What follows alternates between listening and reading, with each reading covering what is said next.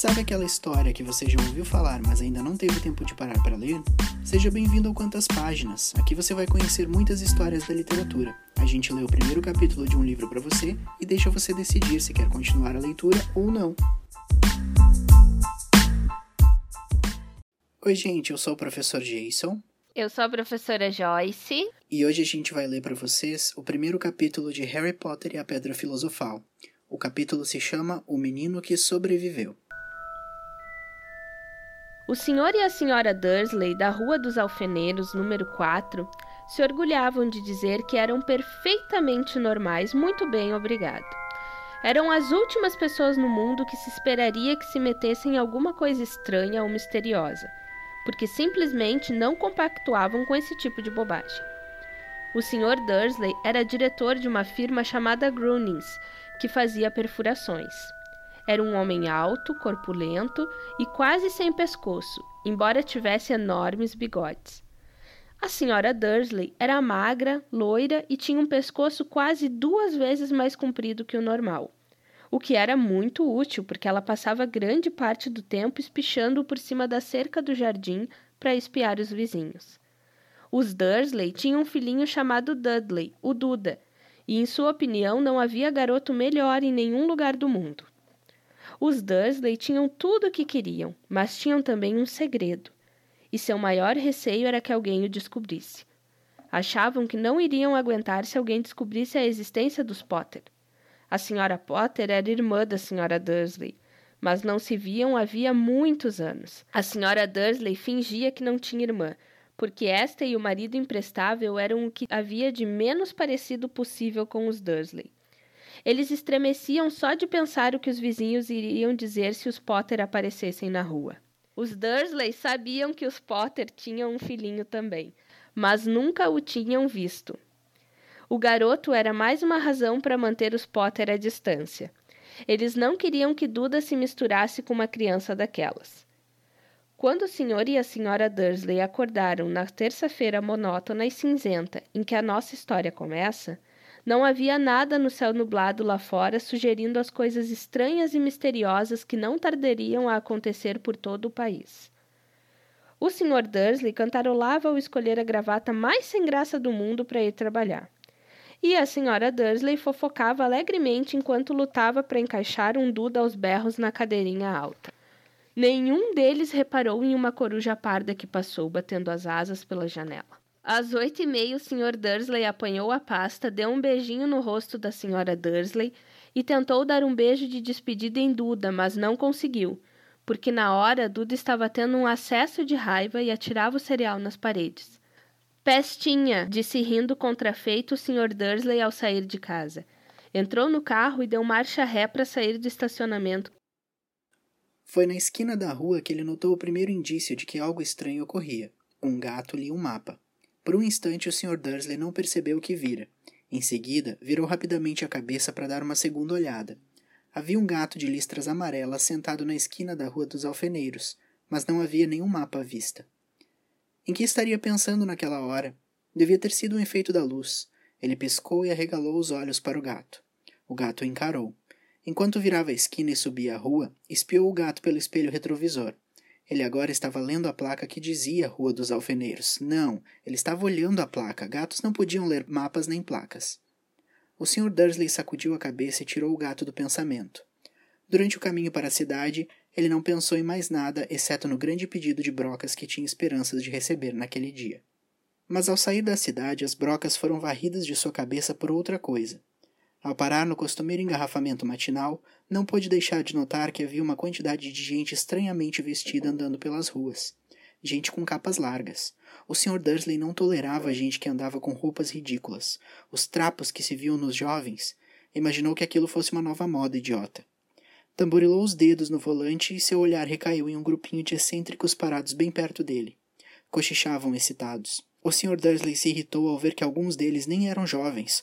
Ora, aquele homem devia ser mais velho do que ele e usava uma capa verde esmeralda. Que petulância! Mas então ocorreu ao Sr. Dursley que se tratava provavelmente de alguma promoção boba. Essas pessoas estavam obviamente arrecadando alguma coisa. É, devia ser isso. O tráfego avançou e alguns minutos depois o Sr. Dursley chegou ao estacionamento da Grunnings, o pensamento de volta às brocas. O Sr. Dursley sempre sentava de costas para a janela em seu escritório no nono andar. Se não o fizesse, talvez tivesse achado mais difícil se concentrar em brocas aquela manhã. Ele não viu as corujas que voavam velozes em plena luz do dia, embora as pessoas na rua as vissem. Elas apontavam e se espantavam enquanto coruja atrás de coruja passava no alto. A maioria jamais vira uma coruja mesmo à noite. O Sr. Dursley, porém, teve uma manhã perfeitamente normal, sem corujas. Gritou com cinco pessoas diferentes, deu vários telefonemas importantes e gritou mais um pouco. Estava de excelente humor até a hora do almoço, quando pensou em esticar as pernas e atravessar a rua para comprar um pãozinho doce na padaria de fronte. Esquecera completamente as pessoas de capas até passar por um grupo delas próximo à padaria. Olhou-as com raiva ao passar. Não sabia o porquê, mas elas o deixavam nervoso. Elas cochichavam agitadas também, mas não viu nenhuma latinha de coleta. Foi ao passar por elas, na volta, levando uma grande rosca açucarada em um saco, que entreouviu algumas palavras do que diziam. Os Potter, é verdade, foi o que eu vi. É, o filho deles, Harry. O Sr. Dursley parou de repente. O medo invadiu. Virou a cabeça para olhar as pessoas que cochichavam como se quisesse dizer alguma coisa, mas pensou melhor. Atravessou a rua depressa, correu para o escritório, disse ri rispidamente à secretária que não o incomodasse. Agarrou o telefone e quase terminara de discar o número de casa quando mudou de ideia. Pôs o fone no gancho e alisou os bigodes pensando. Não, estava agindo como um idiota. Potter não era um nome tão fora do comum assim. Tinha certeza de que havia muita gente chamada Potter com um filho chamado Harry. Pensando bem, nem sequer tinha certeza de que o sobrinho tivesse o nome de Harry. Jamais vira o menino. Talvez fosse Ernesto ou Eduardo. Não tinha sentido procurar a senhora Dursley. Ela sempre ficava tão perturbada à simples menção da irmã. Não a culpava. Se ele tivesse uma irmã como aquela, mas, mesmo assim, aquelas pessoas de capas. Achou bem mais difícil se concentrar nas brocas aquela tarde. E quando deixou o edifício às cinco horas, continuava tão preocupado que deu um encontrão em alguém parado ali à porta. Desculpe, murmurou, quando o velhinho cambaleou e quase caiu. Levou alguns segundos até que o Sr. Dursley perceber que o homem estava usando uma capa roxa. Não parecia nada aborrecido por ter sido quase jogado ao chão. Ao contrário, seu rosto se abriu em um largo sorriso e ele disse numa voz esganiçada que fez os passantes olharem: Não precisa pedir desculpa, caro senhor, porque nada poderia me aborrecer hoje. Alegre-se, porque você sabe quem finalmente foi-se embora. Até trouxas como o senhor deviam estar comemorando um dia tão feliz. E o velho abraçou o Sr. Dursley pela cintura e se afastou. O Sr. Dursley ficou pregado no chão. Fora abraçado por um completo estranho, e também achava que fora chamado de trouxa, o que quer que isso quisesse dizer. Estava abalado. Correu para o carro e partiu para casa, esperando que estivesse imaginando coisas, o que nunca esperava que fizesse, porque não aprovava a imaginação. Quando entrou no estacionamento do número 4, a primeira coisa que viu, e isso não melhorou seu estado de espírito, foi o gato listrado que notara aquela manhã. Agora ele estava sentado num muro de jardim. Tinha certeza de que era o mesmo. As marcas em volta dos olhos eram as mesmas. Chispa, disse o Sr. Dursley em voz alta. O gato não se mexeu. Apenas lançou-lhe um olhar severo.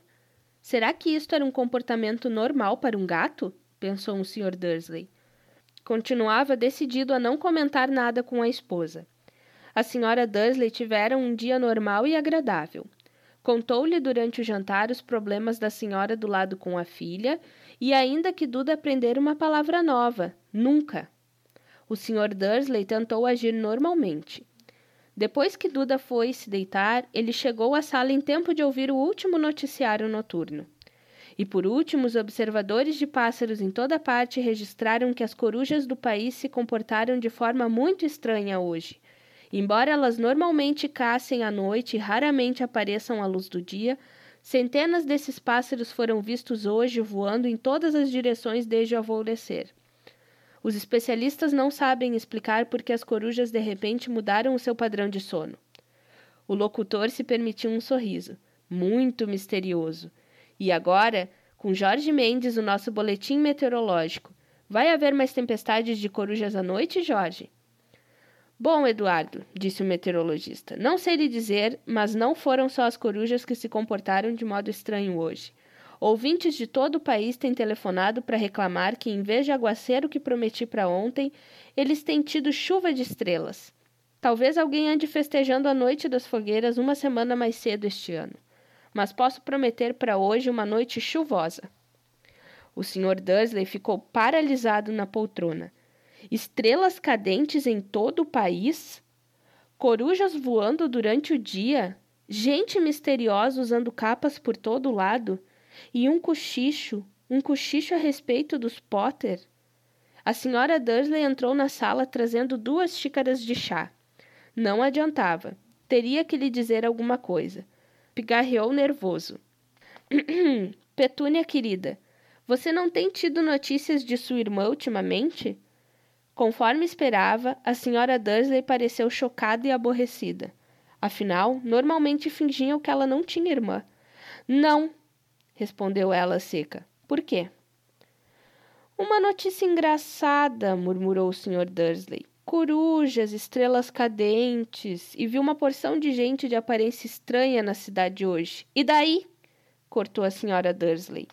Bem, pensei talvez tivesse alguma ligação com, sabe, o pessoal dela. A senhora Dursley bebericou o chá com os lábios contraídos. O Sr. Dursley ficou em dúvida se teria coragem de lhe contar que ouvira o nome Potter. Decidiu que não. Em vez disso, falou com a voz mais displicente que pôde. O filho deles teria mais ou menos a idade do Duda agora, não? Suponho que sim, respondeu a senhora Dursley ainda seca. Como é mesmo o nome dele? Ernesto, não é? Harry, um nome feio e vulgar se quer minha opinião. Ah, é. O Sr. Dursley, sentindo um aperto horrível no coração, disse: É, concordo com você. Não disse mais nenhuma palavra sobre o assunto a caminho do quarto onde foram se deitar.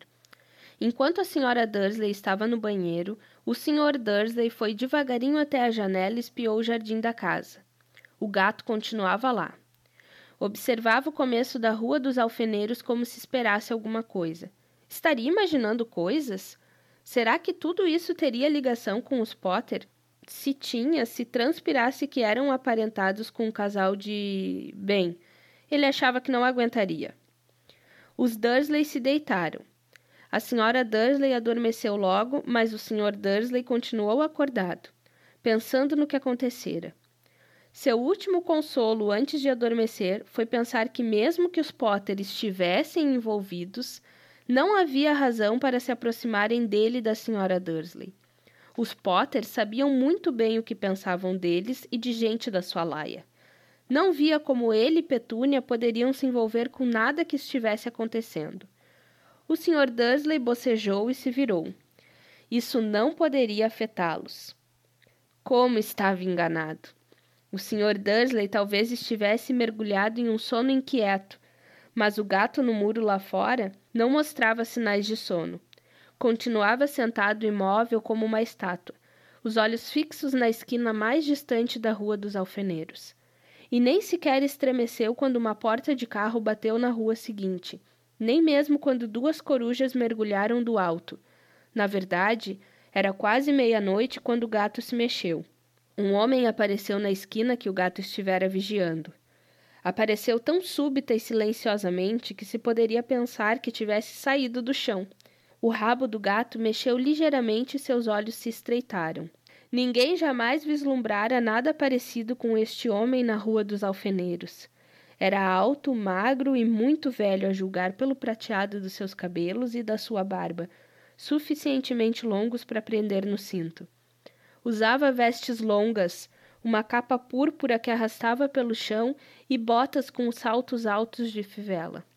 Seus olhos azuis eram claros, luminosos e cintilantes por trás dos óculos em meia-lua e o nariz muito comprido e torto, como se o tivesse quebrado pelo menos duas vezes. Alvo Dumbledore não parecia ter consciência de que acabara de pisar numa rua onde tudo, desde o seu nome às suas botas, era mal visto. Estava ocupado apalpando a capa procurando alguma coisa. Mas parecia ter consciência de que estava sendo vigiado, porque ergueu a cabeça de repente para o gato que continuava a fitá-lo da outra ponta da rua.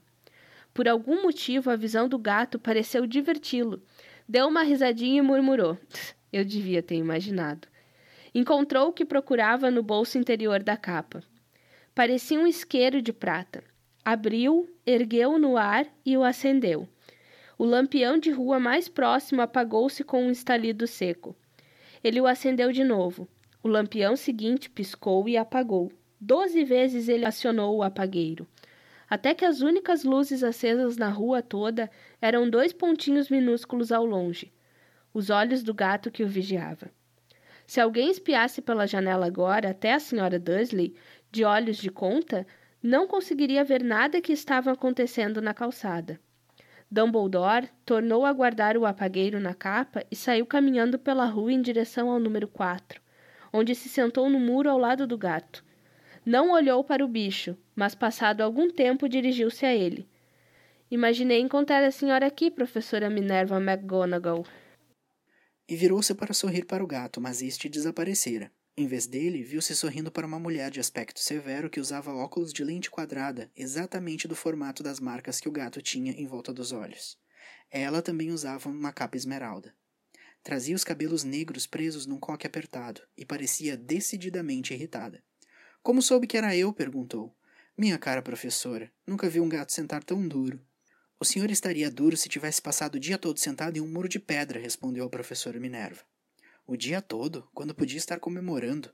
Devo ter passado por mais de dez festas e banquetes a caminho daqui. A professora fungou aborrecida. Ah, sim, vi que todos estão comemorando, disse impaciente. Era de esperar que fossem um pouquinho mais cautelosos, mas não. Até os trouxas notaram que alguma coisa estava acontecendo. Deu no telejornal. Ela indicou com a cabeça a sala às escuras dos Dursley. Eu ouvi bandos de corujas, estrelas cadentes. Ora, eles não são completamente idiotas. Não podiam deixar de notar alguma coisa. Estrelas cadentes em Kent, aposto que foi coisa do Dédalo Deagle. Ele nunca teve muito juízo. Você não pode culpá-los, ponderou Dumbledore educadamente. Temos tido muito pouco que comemorar nos últimos onze anos. Sei disso, retrucou a professora mal-humorada, mas não é razão para perdermos a cabeça. As pessoas estão sendo completamente descuidadas. Saem às ruas em plena luz do dia, sem nem ao menos vestir roupas de trouxa e espalham boatos. Lançou um olhar atento a Dumbledore, como se esperasse que ele dissesse alguma coisa. Mas ele continuou calado, por isso ela recomeçou. Ia ser uma graça se no próximo dia em que você sabe quem parece ter finalmente ido embora, os trouxas descobrissem a nossa existência. Suponho que ele realmente tenha ido embora, não é, Dumbledore? Parece que não há dúvida. Temos muito que agradecer. Aceita um sorvete de limão? Um o quê? Um sorvete de limão. É uma espécie de doce dos trouxas de quem sempre gostei muito. Não, obrigada, disse a professora Minerva com frieza, como se não achasse que o momento pedia sorvetes de limão. Mesmo que você sabe quem tenha ido embora. Minha cara professora, com certeza uma pessoa sensata como a senhora pode chamá-lo pelo nome. Toda essa bobagem de você sabe quem, há 11 anos venho tentando convencer as pessoas a chamá-lo pelo nome que recebeu, Voldemort. A professora franziu o rosto, mas Dumbledore, que estava separando dois sorvetes de limão, pareceu não reparar. Tudo fica tão confuso quando todos não param de dizer você sabe quem. Nunca vi nenhuma razão para ter medo de dizer o nome de Voldemort. Sei que não vê, disse a professora, parecendo meio exasperada, meio admirada mas você é diferente. Todo mundo sabe que é o único de quem você sabe. Ah, está bem. De quem Voldemort tem medo. Isso é um elogio, disse Dumbledore calmamente. Voldemort tinha poderes que nunca tive. Só porque você é muito. bem. nobre para usá-los. É uma sorte estar escuro. Nunca mais corei assim desde que Madame Pomfrey me disse que gostava dos meus abafadores de orelhas novos. A professora Minerva lançou um olhar severo a Dumbledore e disse: As corujas não são nada comparados aos boatos que correm. Sabe o que todos estão dizendo porque que ele foi embora? Que foi que finalmente o deteve? Aparentemente, a professora Minerva chegara ao ponto que estava ansiosa para discutir, a verdadeira razão pela qual estivera esperando o dia todo em cima de um muro frio e duro, porque nem como gato nem como mulher ela fixara antes um olhar tão penetrante em Dumbledore como agora. Era óbvio que, seja o que fosse que todos estavam dizendo, ela não iria acreditar até que Dumbledore confirmasse ser verdade. Dumbledore, porém, estava escolhendo mais um sorvete de limão e não respondeu. O que estão dizendo, continuou ela, é que na noite passada Voldemort apareceu em Godric's Hollow. Foi procurar os Potter. O boato é que Lilian e Tiago estão mortos. Dumbledore fez que sim com a cabeça. A professora Minerva perdeu o fôlego. Lilian e Tiago, não posso acreditar, não quero acreditar. Alvo! Dumbledore estendeu a mão e deu-lhe um tapinha no ombro. Eu sei, eu sei, disse deprimido. A voz da professora Minerva tremeu ao prosseguir. E não é só isso. Estão dizendo que ele tentou matar o filho dos Potter, Harry. Mas não conseguiu. Não conseguiu matar o garotinho.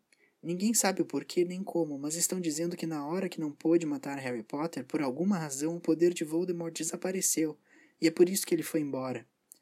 Dumbledore concordou com a cabeça. É, é verdade, gaguejou a professora. Depois de tudo que ele fez, todas as pessoas que matou, não conseguiu matar um garotinho. É simplesmente espantoso. De tudo que poderia detê-lo, mas por Deus, como foi que Harry sobreviveu? Só podemos imaginar, disse Dumbledore. Talvez nunca cheguemos a saber. A professora Minerva pegou um lenço de renda e secou com delicadeza os olhos por baixo das lentes dos óculos.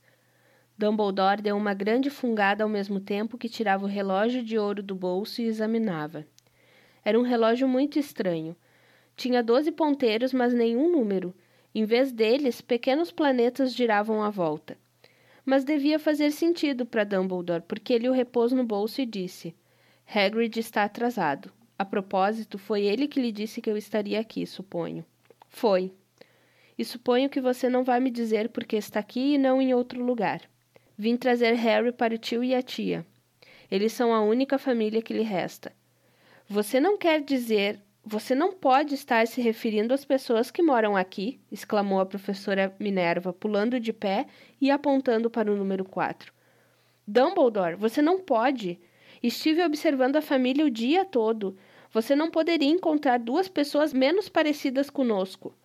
E tem um filho, viu dando chutes na mãe até a rua, berrando porque queria balas. Harry Potter vir morar aqui? É o melhor lugar para ele, disse Dumbledore com firmeza. Os tios poderão lhe explicar tudo quando ele for mais velho. Escrevi-lhes uma carta. Uma carta? repetiu a professora com a voz fraca sentando-se novamente no muro. Francamente, Dumbledore, você acha que pode explicar tudo isso em uma carta? Essas pessoas jamais vão entendê-lo. Ele vai ser famoso, uma lenda. Eu não me surpreenderia se o dia de hoje ficasse conhecido no futuro como o dia de Harry Potter. Vão escrever livros sobre Harry. Todas as crianças no nosso mundo vão conhecer o nome dele. Exatamente, disse Dumbledore, olhando muito sério por cima dos óculos de meia-lua. Isso seria o bastante para virar a cabeça de qualquer menino. Famoso antes mesmo de saber andar e falar. Famoso por alguma coisa de que ele nem vai se lembrar. Você não vê que ele estará muito melhor se crescer longe de tudo isso até que tenha capacidade de compreender? A professora abriu a boca, mudou de ideia, engoliu em seco e então disse: é, é, você tá certa, é claro. Mas como é que o garoto vai chegar aqui, Dumbledore? Ela olhou para a capa dele de repente, como se lhe ocorresse que talvez escondesse Harry ali. Hagrid vai trazê-lo. Você acha que é sensato confiar a Hagrid uma tarefa importante como essa? Eu confiaria a Hagrid minha vida, respondeu Dumbledore. Não estou dizendo que ele não tenha o coração no lugar, concedeu a professora de má vontade mas você não pode fingir que ele é cuidadoso, que tem uma tendência. Que foi isso? Um ronco discreto quebrara o silêncio da rua. Foi aumentando cada vez mais enquanto eles olhavam para cima e para baixo da rua à procura de um sinal de farol de carro. O ronco se transformou num trovão quando os dois olharam para o céu, e uma enorme motocicleta caiu do ar e parou na rua diante deles. Se a motocicleta era enorme, não era nada comparada ao homem que a montava de lado. Ele era quase duas vezes mais alto do que um homem normal e pelo menos cinco vezes mais largo. Parecia simplesmente grande demais para existir e tão selvagem. Emaranhados de barba e cabelos negros longos e grossos escondiam a maior parte do seu rosto. As mãos tinham o tamanho de uma lata de lixo, e os pés calçados com botas de couro pareciam filhotes de golfinhos. Em seus braços imensos e musculosos ele segurava um embrulho de cobertores. Hagrid! exclamou Dumbledore, parecendo aliviado. Finalmente! E onde foi que arranjou a moto? Pedi emprestada, professor Dumbledore, respondeu o gigante, desmontando cuidadosamente da moto ao falar. O jovem Sirius me emprestou. Trouxe ele, professor. Não teve nenhum problema? Não, senhor. A casa ficou quase destruída, mas consegui tirá-lo inteiro antes que os trouxas invadissem o lugar. Ele dormiu quando estávamos sobrevoando Bristol. Dumbledore e a professora Minerva curvaram-se para o embrulho de cobertores. Dentro, apenas visível, havia um menino que dormia a sono solto. Sob uma mecha de cabelos muito negros caída sobre a testa, eles viram um corte curioso. Tinha a forma de um raio. Foi aí que. Sussurrou a professora. Foi, confirmou Dumbledore. Ficará com a cicatriz para sempre. Será que você não poderia dar um jeito, Dumbledore? Mesmo que pudesse, eu não o faria. As cicatrizes podem vir a ser úteis. Tenho uma acima do joelho esquerdo que é o mapa perfeito do metrô de Londres. Bem, me dê ele aqui, Hagrid. É melhor acabarmos logo com isso. Dumbledore recebeu Harry nos braços e virou-se para a casa dos Dursley. Será que eu podia, podia me despedir dele, professor? perguntou Hagrid. Ele curvou a enorme cabeça descabelada para Harry e lhe deu o que deve ter sido um beijo muito áspero e peludo. Depois, sem aviso, Hagrid soltou um uivo como de um cachorro ferido. Psst! sibilou a professora Minerva. Você vai acordar os trouxas. Desculpe, soluçou Hagrid, puxando um enorme lenço sujo e escondendo a cara dele. Mas não consigo suportar Lilian e Tiago mortos e o coitadinho do Harry ter de viver com os trouxas. É, é muito triste, mas controle-se, Hagrid, ou vão nos descobrir, sussurrou a professora, dando uma palmadinha desajeitada no braço de Hagrid, enquanto Dumbledore saltava a mureta de pedra e se dirigia à porta da frente. Depositou Harry devagarinho no batente, tirou uma carta da capa, meteu-a entre os cobertores do menino e em seguida voltou à companhia dos dois. Durante um minuto inteiro, os três ficaram parados olhando para o embrulhinho. Os ombros de Hagrid sacudiram, os olhos da professora Minerva piscavam loucamente e a luz cintilante que sempre brilhava nos olhos de Dumbledore parecia ter se extinguido. Bem, disse Dumbledore finalmente, acabou-se. Não temos mais nada a fazer aqui. Já podemos nos reunir aos outros para comemorar. É, disse Hagrid com a voz muito abafada. Vou devolver a moto dos Sirius. Boa noite, professora Minerva, professor Dumbledore. Enxugando os olhos na manga da jaqueta, Hagrid montou na moto e acionou o motor com um pontapé. Com um rugido, ela levantou o voo e desapareceu na noite. Nos veremos em breve, eu espero, professora Minerva, falou Dumbledore com um aceno da cabeça. A professora Minerva soou o nariz em resposta. Dumbledore se virou e desceu a rua. Na esquina parou e puxou o apagueiro. Deu um clique e doze esferas de luz voltaram aos lampiões de modo que a Rua dos Alfeneiros de repente iluminou-se com uma claridade laranja e ele divisou o gato listrado se esquivando pela outra ponta da rua. Mal dava para enxergar o embrulhinho de cobertores no batente do número 4. Boa sorte, Harry, murmurou ele. Girou nos calcanhares e, com o movimento da capa, desapareceu. Uma brisa arrepiou as cercas bem cuidadas da Rua dos Alfeneiros, silenciosas e quietas sob o negror do céu. O último lugar no mundo em que alguém esperaria que acontecessem coisas espantosas. Harry Potter virou-se dentro dos cobertores sem acordar. Sua mãozinha agarrou a carta ao lado, mas ele continuou a dormir, sem saber que era especial, sem saber que era famoso, sem saber que iria acordar dentro de poucas horas com o grito da Sra. Dursley ao abrir a porta da frente para pôr as garrafas de leite do lado de fora, nem que passaria as próximas semanas levando cutucadas e beliscões do primo Duda. Ele não podia saber que neste mesmo instante havia pessoas se reunindo em segredo em todo o país que erguiam os copos e diziam com vozes abafadas: A Harry Potter, o menino que sobreviveu.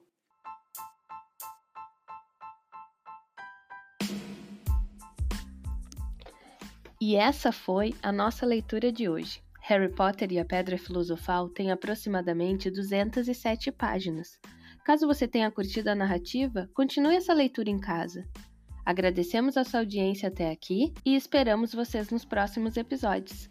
Até mais!